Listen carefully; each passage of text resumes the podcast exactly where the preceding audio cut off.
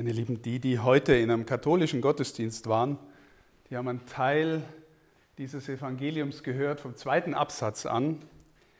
Und ich habe äh, einen Impuls gehört, wo ich verstanden habe, wie äh, diese Absätze, die vier, die eigentlich so scheinen, als wären es lauter verschiedene Themen, die äh, unzusammenhängen, nebeneinander stehen, wie sie zusammengehören. Ähm, und ich habe es dann auf das Thema, das ich äh, versucht habe äh, zu bedenken, weil ich die Zuschriften bekommen habe, auf den heutigen Abend jetzt noch einmal hierher gestellt und möchte mit euch darüber nachdenken, was es bedeutet. Also ich habe den Abend zunächst unter die Überschrift Unterscheidung der Geister gestellt und wollte ähm, dann in einem zweiten Schritt, weil das auch gekommen ist zum Thema Kirche und wo geht die Kirche hin, äh, zunächst einmal Unterscheidung der Geister nach außen mit euch bedenken. Also was soll ich denn eigentlich machen mit einer Kirche, die gerade so am Streiten ist, die sich scheinbar aufzulösen scheint? Gibt es da für mich eine Möglichkeit, die Geister zu unterscheiden, wohin da die Reise geht oder wie ich mich dazu verhalten soll? In einem anderen Vortrag würde ich dann gern über das klassische Unterscheiden der Geister sprechen. Was ist eigentlich, wie kann ich richtige Entscheidungen im Leben aus meinem inneren Leben treffen. Hängt aber beides zusammen. Zunächst zu dieser Schriftstelle. Es ist unvermeidlich, sagt Jesus zu seinen Jüngern, dass Verführungen kommen. Da steht auch Ärgernisse kommen, da steht auch im griechischen Skandalon. Das heißt also Skandale. Ähm, und dann wird es sofort in Verbindung gebracht mit Verführung von den Kleinen. Man könnte manchmal denken, das ist prophetisch. Ja, wir erleben in unserer Kirche Vorfälle von äh, Missbrauch an Kindern und Jugendlichen, nicht nur in der Kirche, aber für uns ist es besonders dramatisch und schlimm, ähm, weil, weil wir eigentlich ein Ort des Heils sind und dadurch für nicht wenige Menschen ein Ort des Unheils geworden sind, durch Menschen, die behaupten zu glauben. Also, und dann sagen, sagt Jesus da auch noch, wer solches verursacht, für den wäre es besser, mit einem Müllstein um den Hals im Meer versenkt zu werden. Vielleicht antizipiert er die Dramatik, was da passiert. Ja? So, also, es gibt in der Kirche Skandale. Es gibt in der Gemeinschaft derer, die zu Jesus gehören, Ärgernis, dramatisch, Unrecht. Und wenn ihr, ich habe schon mal vor einiger Zeit einen Vortrag gehalten über die äh, die Kirchengeschichte und was da alles schon so gelaufen ist. Ja? Da könntest echt, da könnte die Hutschnur hochgehen. Da könntest du denken, was mache ich denn? Das ist doch der letzte Laden. Und dann äh, sagt Jesus auch noch was über Vergebung, da komme ich gleich dazu. Und nachdem er diese Sachen sagt, also es gibt, Vergebung, äh, es gibt Skandale, es gibt Ärgernis, es gibt Verführung, es gibt Sünde, gell, mein Bruder, der hört nicht auf, sich gegen mich zu versündigen. Dann fragen die Apostel, Herr, stärke unseren Glauben. Stärke unseren Glauben. Brauchen wir nicht alle in dieser Zeit der Kirche, vor allem, ich spreche jetzt vor allem zu Katholikinnen und Katholiken, es sind aber auch evangelische Geschwister da, brauchen wir nicht Glaubensstärkung? Ist es nicht auch unsere Bitte an den Herrn, stärke unseren Glauben in diesem Saftladen? Und die Kirche ist viel mehr als nur ein Saftladen. Das möchte ich gleich dazu sagen. So, und dann, und dann antwortet Jesus, wenn euer Glaube auch nur so groß wäre wie ein Senfkorn, die eigentliche wörtliche Übersetzung und beim anderen, ich glaube beim Luther steht es auch so, wenn ihr Glauben hättet so groß wie ein Senfkorn. Also, Jesus sagt eigentlich, habt ihr gar nicht.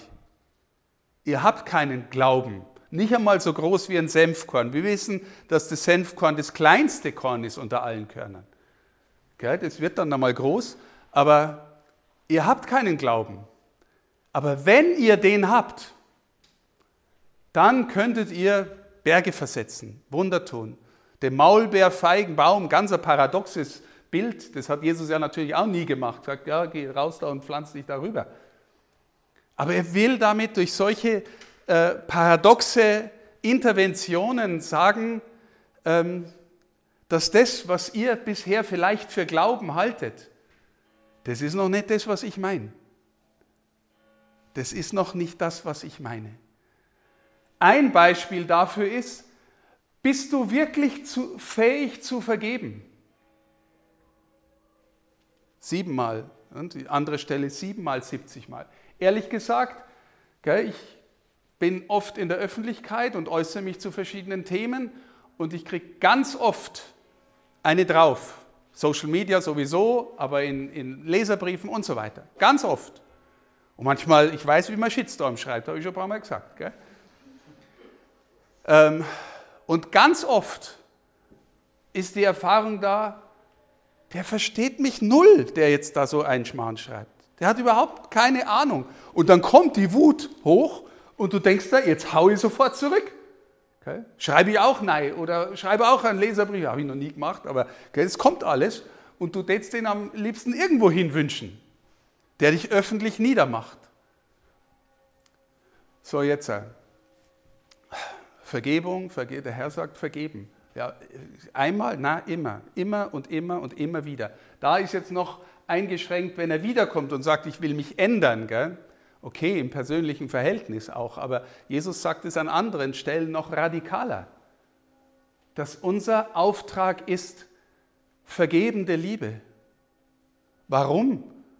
Wisst ihr, der Gekreuzigte, der da hängt mit ausgestreckten Armen, der ist in Person im Grunde fast nichts anderes als vergebende Liebe.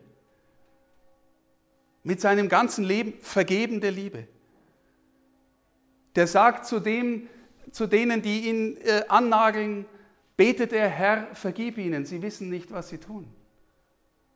Der betet für die und vergibt dem, der ihnen die Lanze in die Seite rennt. Also die Liebe, die der Herr lebt, ist vergebende Liebe. Kann ich aus mir vergeben? Naja, okay. mich ärgert schon der eine, der in Facebook einen blöden Kommentar schreibt. Das ist jetzt noch nicht vergebende Liebe. Ich kämpfe damit, okay. in meiner Natur kommt es anders hoch, ich versuche es auf dem Altar zu legen und immer wieder mal sagen, Herr, hilf mir halt, äh, vergebende Liebe zu leben und hilf mir von dem anderen auch gut zu denken und zu verstehen, was er meint. Vielleicht hat er doch einen Punkt der Wahrheit. Und innerlich dahin finden, mit seiner Hilfe und aus seiner Gegenwart zu sagen, ja, das ist bereinigt, das ist vergeben. Ich, ich habe jetzt keinen Groll mehr gegen die Person. Ich bete vielleicht sogar für ihn oder sie. Ja? Jetzt ist es aber Kinkerlitzchen. Was passiert, wenn, die, wenn jemand ein Verbrechen begeht gegen dich, wenn jemand irgendwie jemanden aus deiner Familie was antut, wenn jemand, weißt du, Vergebung, ja, das kannst du nicht aus dir selbst. Wir können es nur, glaube ich, aus dem, der die vergebende Liebe in Person ist. Okay? Ähm, das hängt jetzt wieder mit diesem Herr, stärke unseren Glauben zusammen. Wenn euer Glaube, wenn ihr Glauben hättet, und er wäre nur so groß wie ein Senfkorn. Also was heißt es?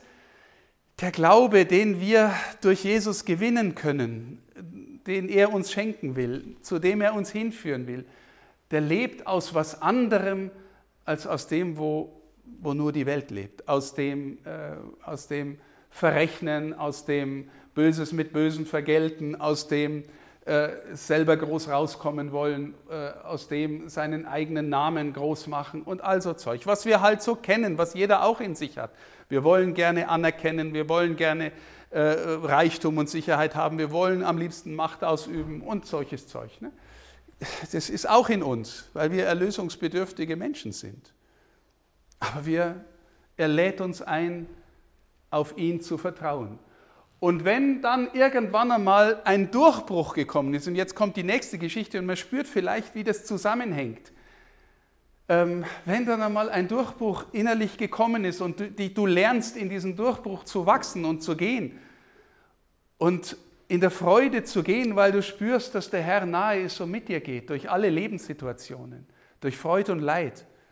Wenn du spürst, dass du das darfst, dass dein König der Schöpfer von Himmel und Erde ist, dann, dann tust du einfach deinen Dienst für ihn, weil, weil du heilfroh bist, dass du mitmachen darfst in dem Spiel. Dass du in seiner Mannschaft kicken darfst. Das ist, das ist eigentlich die Siegermannschaft, gell? auch wenn wir gerade ausschauen, als wenn wir immer nur verlieren. Also du darfst mitspielen in dem Spiel, wo es um, wo es um alles geht, wo es ums Leben geht, ums ewige Leben. Und dann bist du vielleicht jemand, der sagt, Herrgott, ja, äh, äh also eigentlich, gell, ich habe mich den ganzen Tag abgerackert, jetzt könntest du mich doch mal super finden. Und, äh, und äh, wenn du in der inneren Haltung des Glaubens bist, die aus vergebender Liebe ist, und du weißt, dass du selber darin hineingenommen und angenommen bist, wirst du wahrscheinlich sagen, ja Herrgott, ich bin einfach nur froh, dass ich mitmachen darf. Ignatius von Loyola wird berichtet, Geld steht einmal auf einem Balkon in Rom, schaut in den Himmel rauf und sagt, was ist das ein Wahnsinn, dass ich diesem Gott dienen darf? Was ist das für ein Wahnsinn? Das ist die Haltung des Glaubens, die da zum Ausdruck kommt. Steht ihr? Deswegen habe ich diese Geschichte äh, ähm, hier hingestellt am Anfang des Evangeliums von heute, um, um vielleicht von dort her Kriterien zu entwickeln, wie das mit der Kirche heute ist und Unterscheidung der Geister. Ähm, jetzt das Ärgernis und der Glaube. Frag dich mal selber, also das, es kommen Ärgernisse durch die ganze Kirchengeschichte hindurch. Das war schon viel schlimmer, als wir jetzt gerade erleben, gell? in der Kirchengeschichte. War schon viel schlimmer, als wir es jetzt erleben. Ähm, was macht zunächst durch die ganze Kirchengeschichte hindurch das Konstante unserer Kirche aus? Einfach, dass man sagt, geht jetzt alles in Bach runter, geht jetzt alles verloren? Oder gibt es da einen Untergrund, der konstant ist? Ein paar Faktoren, von denen ich glaube, dass sie bleiben und bleiben werden bis zum Ende der Welt. Die Feier des Gottesdienstes und die Sakramente. Die Kirche feiert von Anfang an das Abendmahl, die Eucharistie, die Gegenwart des Herrn. Von Anfang an bis heute.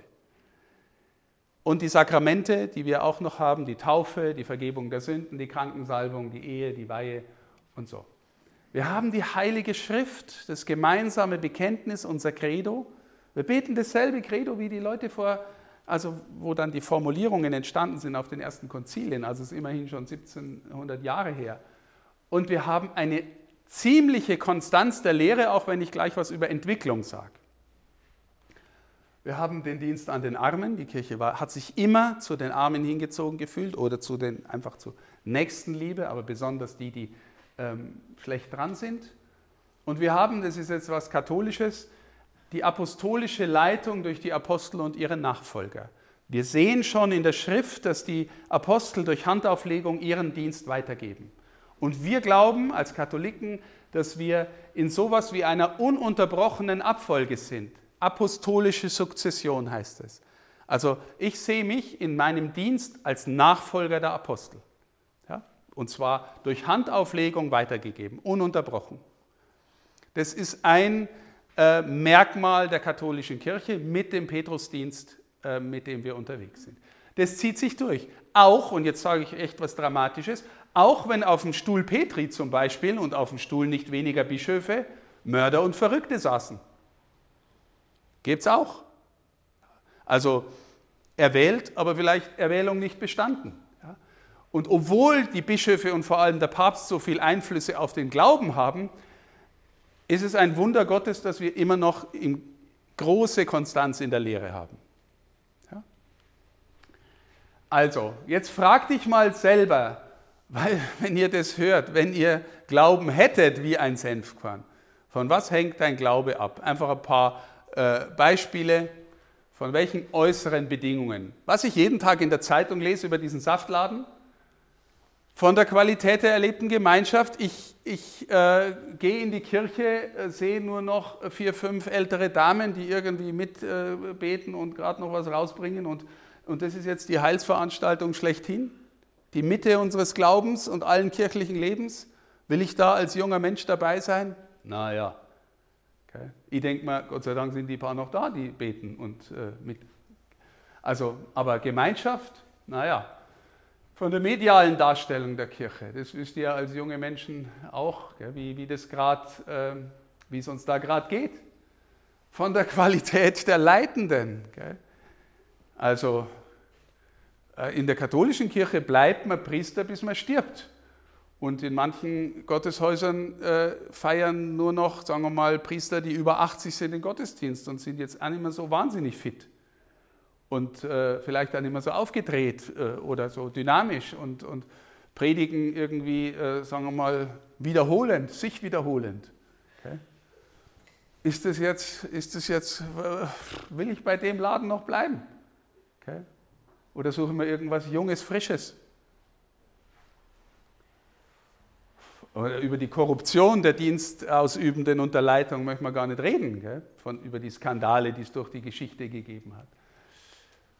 Von den Bekannten, meinen Bekannten, die schon längst nicht mehr hingehen, eure Studienkollegen, Arbeitskollegen, Schulkameraden, was willst du denn bei denen? Liest du nicht, was jeden Tag in der Zeitung steht? Glaubst du das wirklich? Jungfrauengeburt? Von Leichnamsprozession rennen die hinter einer Hostie her und beten die an. Hast du nur alle beieinander? Hm. Von den gesellschaftlichen Bedingungen überhaupt. Die Kirche ist doch in der heutigen Gesellschaft sowas von rückständig, reaktionär, fundamentalistisch. Auf jeden Fall alles aber nicht angesagt. Von unbeantworteten Fragen, die dich aber bedrängen, wie ist das Verhältnis von Religion und Gewalt? Wie ist das Verhältnis von Glauben und Naturwissenschaften? Das mit dem Sex ist sowieso die Riesenfrage, gell? da sind die Katholen ganz komisch. Haben wir alle Fragen? Kriegen wir die beantwortet? Wenn die nicht, dann lass, lass ich's. Lass ich's bleiben. Oder hängt dein Glaube ab vom konkreten Leben deines Betens und Lebens mit dem Herrn und seiner Kirche? Das ist, glaube ich, das eigentlich Zentrale. Wisst ihr, jeder von uns hat den Glauben von anderen überliefert bekommen. Jeder und jede. Irgendwo steht die Oma, die Mama, der Religionslehrer, der, weiß ich was, Hochschulprofessor, die Freundin, der Freund. Irgendjemand hat dich hineingenommen mit in den Glauben. Und dieses mit hineinnehmen geht immer von außen nach innen. Du gehst halt irgendwann, du gehst irgendwie mit, du gehst hin du findest es gut. Aber jetzt einmal ehrlich gesagt, wenn, wenn du immer nur hingehst, weil es die Oma gut findet, oder wenn du immer nur mitgehst, weil äh, deine beste Freundin auch da ist, oder vielleicht weil, weil man nette Mädels trifft oder nette Jungs. Und es wird nie irgendetwas, was tief aus dir selbst kommt wenn du nie in dem berührt wirst, dass es aus dir selber kommt. Das heißt, in dir selber wächst. Dass es dein Glaube wird, so dass du davon so erzählen kannst, dass vielleicht sogar andere berührt wird. Wenn das nicht passiert, dann werden uns die äußeren Bedingungen irgendwie so zu viel werden, dass wir es lassen. Dass wir keine Substanz und keine Kraft von innen haben, aus dem zu leben. Wenn ihr Glauben hättet, sagt Jesus auf seinem Weg nach Jerusalem zu seinen Aposteln. Wo geht er hin? Ans Kreuz. Wer reißt richtig die Klappe auf beim letzten Abendmahl? Petrus. Mit dir bis in den Tod. Okay? Weil das so toll ist mit ihm jetzt da. Tut Wunder und heilt und treibt Dämonen aus. Mit dir bis in den Tod. Und was passiert dann, wo es eng wird? Kommt eine einfache Magd und er zieht den Schwanz ein äußere Bedingungen, die gewissermaßen noch nicht wirklich dorthin geführt haben, wo das sein neues Leben war.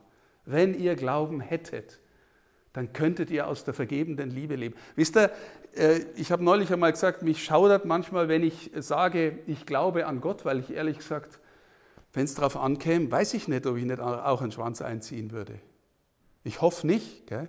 ich hoffe nicht, weil ich wenn man, wenn man meint, was verstanden zu haben und dann irgendwie hast du es nur im Kopf, aber nicht wirklich im Herzen, dann ist das auch echt eine Not. Aber ich glaube, das meint Jesus. Und, und wenn wir dann aufs Kreuz schauen, unter dem Kreuz sind alle davon. Der einzige war der Johannes, der da wahrscheinlich noch äh, gestanden ist mit, mit der Mutter Gottes. Die hat es immer schon kapiert. Okay? Aber der ist deswegen auch erschwert durch die Seele gegangen. Also, ich mag euch jetzt ein wunderbares Zitat, das ihr wahrscheinlich alle schon mal gehört habt, von der Mutter Teresa äh, nochmal hier äh, anführen, weil ich glaube, achso, nee, das geht, äh, Punkt, mit der Mutter Teresa kommt gleich. Also, äh, Meine Überzeugung ist, es gibt ein Voraus der Kirche. Ähm, es gibt eine Kirche, die irgendwie, wie der Papst immer sagt oder wie die ganze Tradition sagt, meine Mutter ist. Ich glaube, das ist auch irgendwie in Maria passiert. Ähm, stellt euch vor, das hier ist zwar ein ziemlich technisch aussehender Raum, aber es ist eine Kirche und ihr kommt hier rein und werdet umarmt von der Mutter Gottes, die euch voraus ist. Und die Mutter Gottes ist so da, dass sie Jesus in, in sich hat oder euch ans Herz legt oder euch in die Arme legt, entweder als Kommunion oder als den gekreuzigten und auferstandenen Herrn. Die Kirche ist mir voraus in der Form einer Gemeinschaft, in der Form einer Mutter und, und Jesus von, und von Jesus und deren Kindern gewissermaßen, die sich haben mitnehmen lassen. Und in die Gemeinschaft trete ich ein. Und ich fange an, meinen Glauben zu leben, wenn ich vom inneren Geist dieser Gemeinschaft so berührt werde, dass, ich, dass das nicht mehr nur von äußeren Bedingungen abhängt, sondern wenn es mir innerlich wird.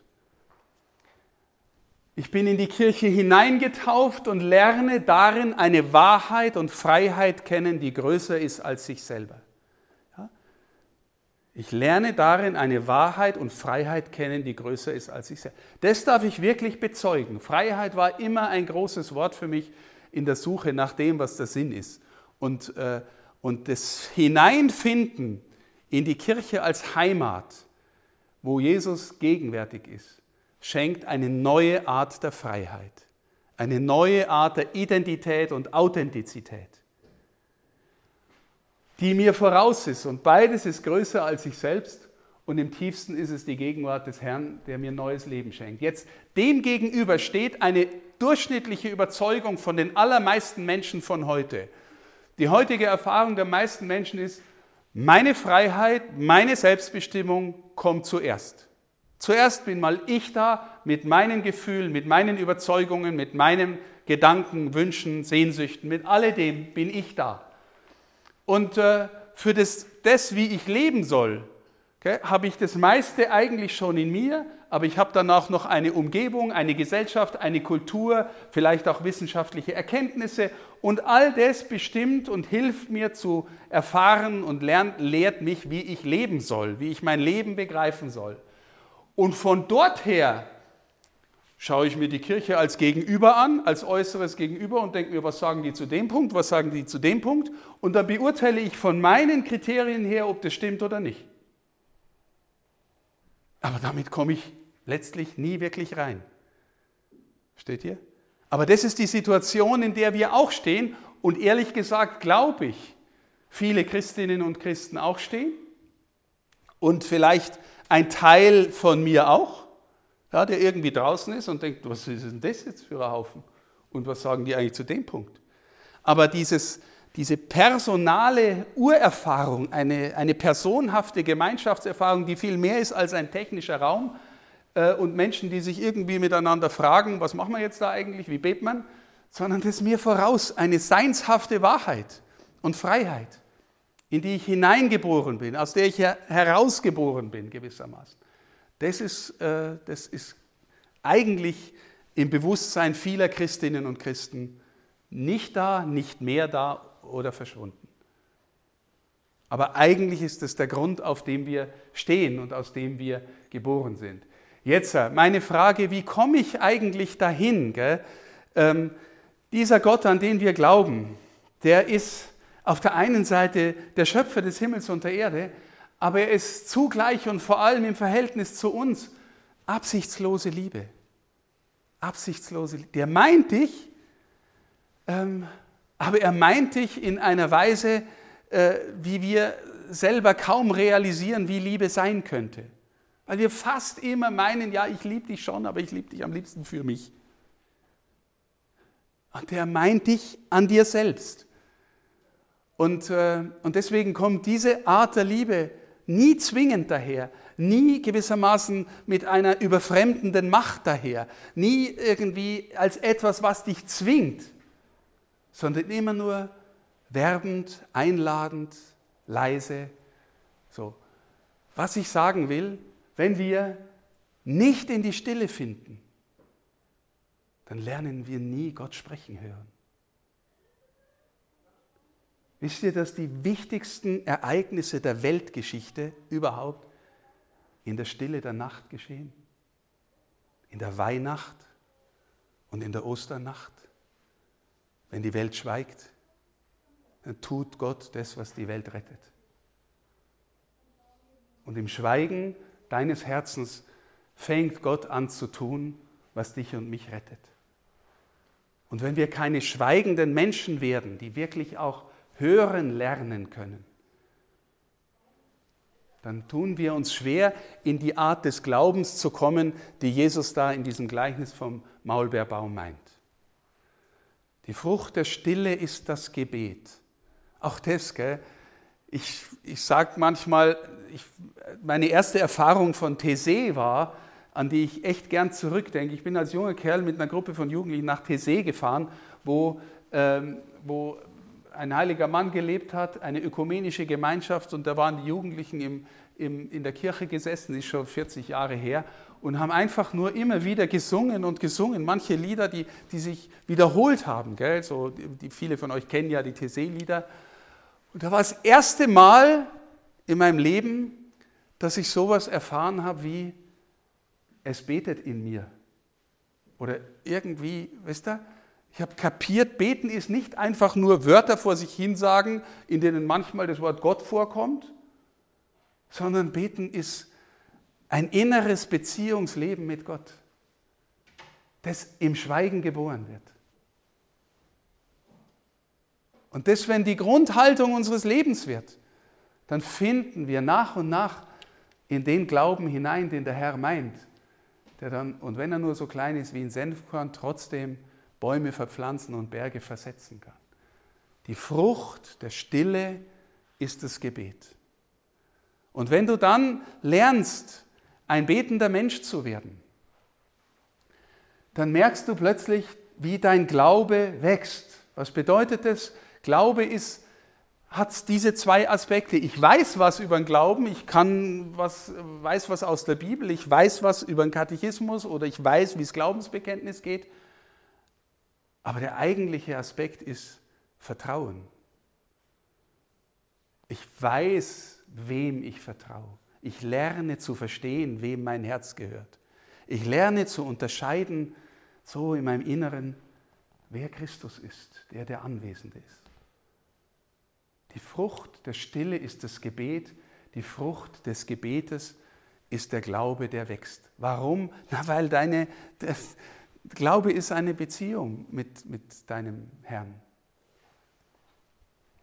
Und die Frucht des Glaubens ist die Liebe. Gell? Wir merken ja alle, wie wir mehr oder weniger liebesfähig sind, mehr oder weniger äh, egozentrisch sind. Und, und, und so zu lieben, auch noch einmal vergebende Liebe. Gell? Man könnte als Christ sagen, äh, wenn du nicht fähig bist zu vergeben oder es wenigstens lernst, da hineinwächst, das ist nicht die Liebe, die Jesus meint. Das ist sie nicht. Die Frucht des Glaubens ist die Liebe. Die Frucht der Liebe ist das Dienen. Das ist sehr selbstverständlich. Du dienst dem anderen als anderen. Nicht als Verlängerung deiner selbst, nicht als Ausdruck deines Machtwillens, nicht als Ausdruck, dass du dich in dem wieder anschauen kannst. Gell? Ich sage euch gleich, meine Versuchung ist, ich mache BMP mit einer wunderbaren Truppe zusammen. Hoffentlich bekehren sich viele und ich kann dann erzählen, wie viele sich bekehrt haben. Diene ich dann schon wirklich euch als euch? Ist das schon das? Oder ist da noch der alte Adam in seinem Größenwahn, der sich irgendwas einbildet? Die Frucht der Liebe ist das Dienen, die Frucht des Dienens ist der Friede. Auch das kann ich echt bezeugen, dass wenn man in dieser Weise lernt, innerlich zu Hause zu sein bei ihm, dann kann es außenrum stürmen. Dann können die Ärgernisse, die Skandale, dann kommen die Verrückten, dann kommen, äh, weiß ich was, komische Bischöfe, dann kannst du auch dir selber sagen, bist da komischer Bischof. Gell? Und, äh, aber dann kannst du im Frieden bleiben dann kannst du im Frieden bleiben, weil du zu Hause bist.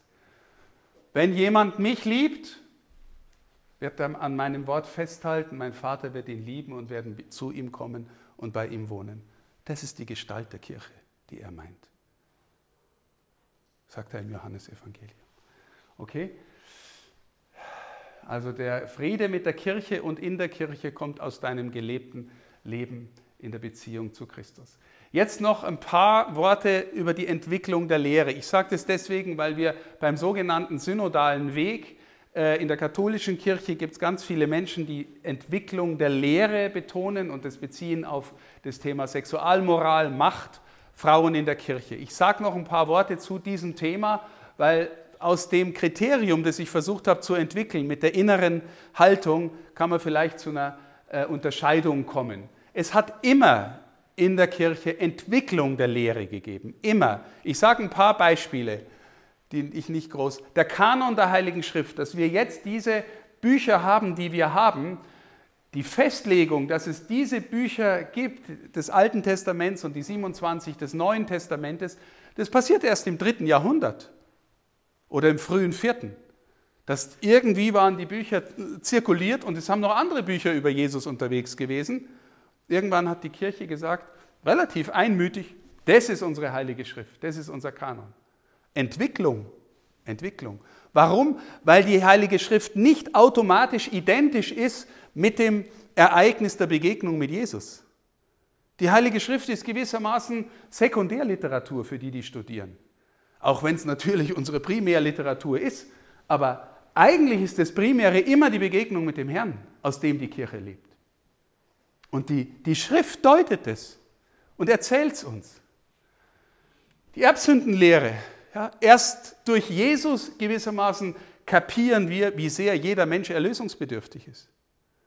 Das heißt, im Alten Testament gibt es schon sowas wie, dass der Mensch irgendwie immer wieder Gott braucht und die Juden besonders und die sind dann für die anderen da, dass es denen zeigen und so. Aber dass jeder Mensch gewissermaßen gebrochen ist und Erlösung braucht, erfahren wir erst durch Jesus. Die Siebenzahl der Sakramente legt sich erst im 14., 15. Jahrhundert so fest. Ja? Ähm, Transsub na, ich, das, wenn ich das jetzt alles aufzähle, dann wäre ich nicht mehr fertig. Gell? Ganz jüngstes Thema, Verbot der Todesstrafe. Bis vor kurzem war in der katholischen Kirche die Todesstrafe noch als eine Möglichkeit gesehen, wenn ein Staat gesagt hat, das bedroht uns im Innersten, gell, wenn da irgendwelche Verbrecher waren oder Aufwiegler oder Landesverräter und so. Da hat die Kirche eigentlich, obwohl sie Schützerin des Lebens ist, bis bis in jüngste Zeit gesagt, naja, als Ultima Ratio ist die Todesstrafe, darf die ein Staat anwenden. Bis jetzt der Papst gesagt hat, das ist jetzt raus aus dem Katechismus. Todesstrafe ist eigentlich nicht, was wir meinen. Okay? Entwicklung der Lehre. Ja? Also die gibt es. Ähm, Motoren der Lehrentwicklung waren fast immer Konzilien, große Versammlungen der Bischöfe mit dem Papst, die dann äh, aufgrund von, von anderen Strömungen, heretischen Strömungen dann Entscheidungen getroffen haben. Aber jetzt wieder, problematisch sind im Grunde immer Anfragen für Entwicklung, die die Kirche mehr oder weniger von außen aus einem rationalen Diskurs betrachten. Wisst ihr, so wie ich vorhin von der Freiheit gesprochen habe, die ich habe in mir. Und dann schaue ich die Kirche von außen an und dann sage ich mir, ja, das ist ein Cast, das müssen wir entwickeln und das müssen, da müssen wir auch wieder weitermachen. Gell? Weil, und das stimmt schon lange nicht mehr, gell? Ich, weil ich bin ja so gescheit und sage das. Das ist was anderes, als wenn ich drinstehe und die inneren Kriterien habe von, da ist die absichtslose Liebe gegenwärtig und die Wahrheit gegenwärtig. Und wie lasse ich jetzt den Baum, der aus dem heraus sich entwickelt, wie, wie helfe ich dem weiter zu wachsen, weil ich was Neues erkannt habe? Und nicht nur, von außen, von, ah, da gibt es die Wissenschaft, da gibt es die Strömung, da gibt's, äh, dann haben wir noch die liberale Gesellschaft, versteht ihr? Wir schauen uns von außen an und denken uns, an dem Ding basteln wir jetzt rum. Das ist es nicht. Gegenstand des Glaubens ist immer neu der Christus, der sich zeigt und in seinen, in seinen Christen zu jeder Zeit auch neue Antworten gibt. Schaut euch die Ordensgemeinschaften an, wie sich die entwickelt haben. Am Anfang waren das Mönche, die in die Wüste gegangen sind. Und nach und nach, gell, dann sind zum Beispiel im Mittelalter die Städte entstanden und das Bürgertum und der Handel. Und auf einmal hast du Ordensgemeinschaften wie die Dominikaner und die Franziskaner, die nicht mehr in die Wüste gehen, die in die Städte gehen. Und die versuchen mit dem neuen Bürgertum, mit dem neuen Reichtum, zum Beispiel die Armut radikal zu leben zum Beispiel. Ne? Und rausgehen in die Verkündigung und sich nicht abschließen. Also solche Entwicklungen mit der Zeit, aber die sind eigentlich eher oft radikaler als das, was, was die Gesellschaft einen da äh, vorgibt oder vorlebt. Ja? Im Grunde kann man fragen, ist Lehrentwicklung etwas, was dem Grundtyp kirchlicher Aussagen, der Grunderfahrung wachsen lässt? Also wie ich gerade gesagt habe, ist es ein Baum, der wächst? Und ganz am Anfang von den Aposteln sehe ich noch den kleinen Baum und dann wächst er und hat auch noch den Ast und den Ast und den Ast. Aber es ist derselbe Baum. Oder pflanzen wir einen anderen Baum, weil wir vermeintlich diese oder jene neue Erkenntnis haben und nicht mit ganzem Herzen in der Kirche stehen. Ja? Ähm, also die Kirche lebt, denkt und handelt und spricht aus jenem Glauben, der in dem Gleichnis vom Senfkorn, äh, von diesem Maulbeerbaum und vom Senfkorn zum Ausdruck kommt. Ja? Also das muss man sich immer, wenn die Kirche definitiv was über die Lehre sagt, dann sagt sie es aus diesem inneren Grund. Und nicht einfach, weil sie überlegt, Jesus hat da das gesagt und der Papst X hat, hat mal das gesagt, stimmt es jetzt noch überein? Steht ihr? Das lebt aus einem lebendigen Inneren. Also der Glaube ist letztlich Christus selbst, befreiende, und das ist immer wichtig, absichtslose Liebe. Gell? Das, äh, so. Und deswegen ähm, äh, jetzt eine Frage zu, ganz zum Schluss. Ähm, wie ist es eigentlich jetzt mit dem ganzen Thema Ehe und Sexualität? Ähm, woraus lebt die Erfahrung Jesu? Es gibt ein paar Aussagen, nicht so viele Jesu, von Jesus zu dem Thema, aber an einer Stelle wird Jesus zum Beispiel gefragt, also ähm, wie ist denn das? Wir haben die zehn Gebote und da, du sollst nicht die Ehe brechen, das steht da drin, gell? das ist so massiv in der jüdischen Tradition. Und jetzt wird Jesus gefragt, aber der Mose, der doch der eigentliche große Gesetzgeber ist, der hat erlaubt, dass man, seiner Frau, äh, dass man sich von seiner Frau trennt und der dann eine Scheidungsurkunde gibt. Jetzt, was sagt Jesus zu dem Thema?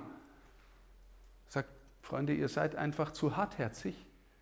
Am Anfang war das nicht so und so war das auch nicht gedacht. Was Gott verbunden hat, das darf der Mensch nicht trennen. Wenn ihr an mir Maßstab nehmt, an dem Glauben, der von mir kommt, wenn ich die absichtslose Liebe bin und die Treue Gottes in Person bin, dann gibt es da nicht einfach Trennung. Das, versteht ihr? Also ich sage das nicht, wenn jetzt jemand im Raum ist, der vielleicht in Trennung lebt oder so, das ist, das ist jetzt nicht das Thema. Ich will nur sagen, können wir von uns her, von, von, dem, von dieser Mitte, aus der Jesus in dieser Tiefe und Radikalität kommt, einfach das innere Grundprinzip von dem nehmen und verändern weil wir vermeintlich neue Erkenntnisse über diese oder jene Dinge haben. Er kommt, er kommt aus etwas, aus einer Tiefe, die dein ganzes Leben erneuern will. Und es schließt diese Bereiche mit ein. Selig, die ein reines Herz haben, sie werden Gott schauen. Also kurzes Key Learning noch. Angesichts der derzeitigen Ärgernisse, Skandale und Entwicklungen in der Kirche ruhig bleiben, den Frieden suchen, bei Jesus bleiben. Ja, das ist Number one. Auf den Weg der Kirche als Ganzer vertrauen. Die Kirche geht als Ganze durch die Zeit. Und das ist unsere Heimat. Und, und aufs Ganze findet die Kirche die richtigen Entscheidungen. Und auch zu denen gut sein, die anders denken als wir. Es ist eine furchtbare Untugend in unserer Kirche, dass wir, der Lieblingsfeind, auf den ich am meisten draufhau, ist der Liberale oder der Konservative, der anders denkt als ich. Das ist nicht vergebende Liebe. Das ist nicht aus dem Herz des Evangeliums gelebt. Da tun wir uns selber nicht wirklich gut.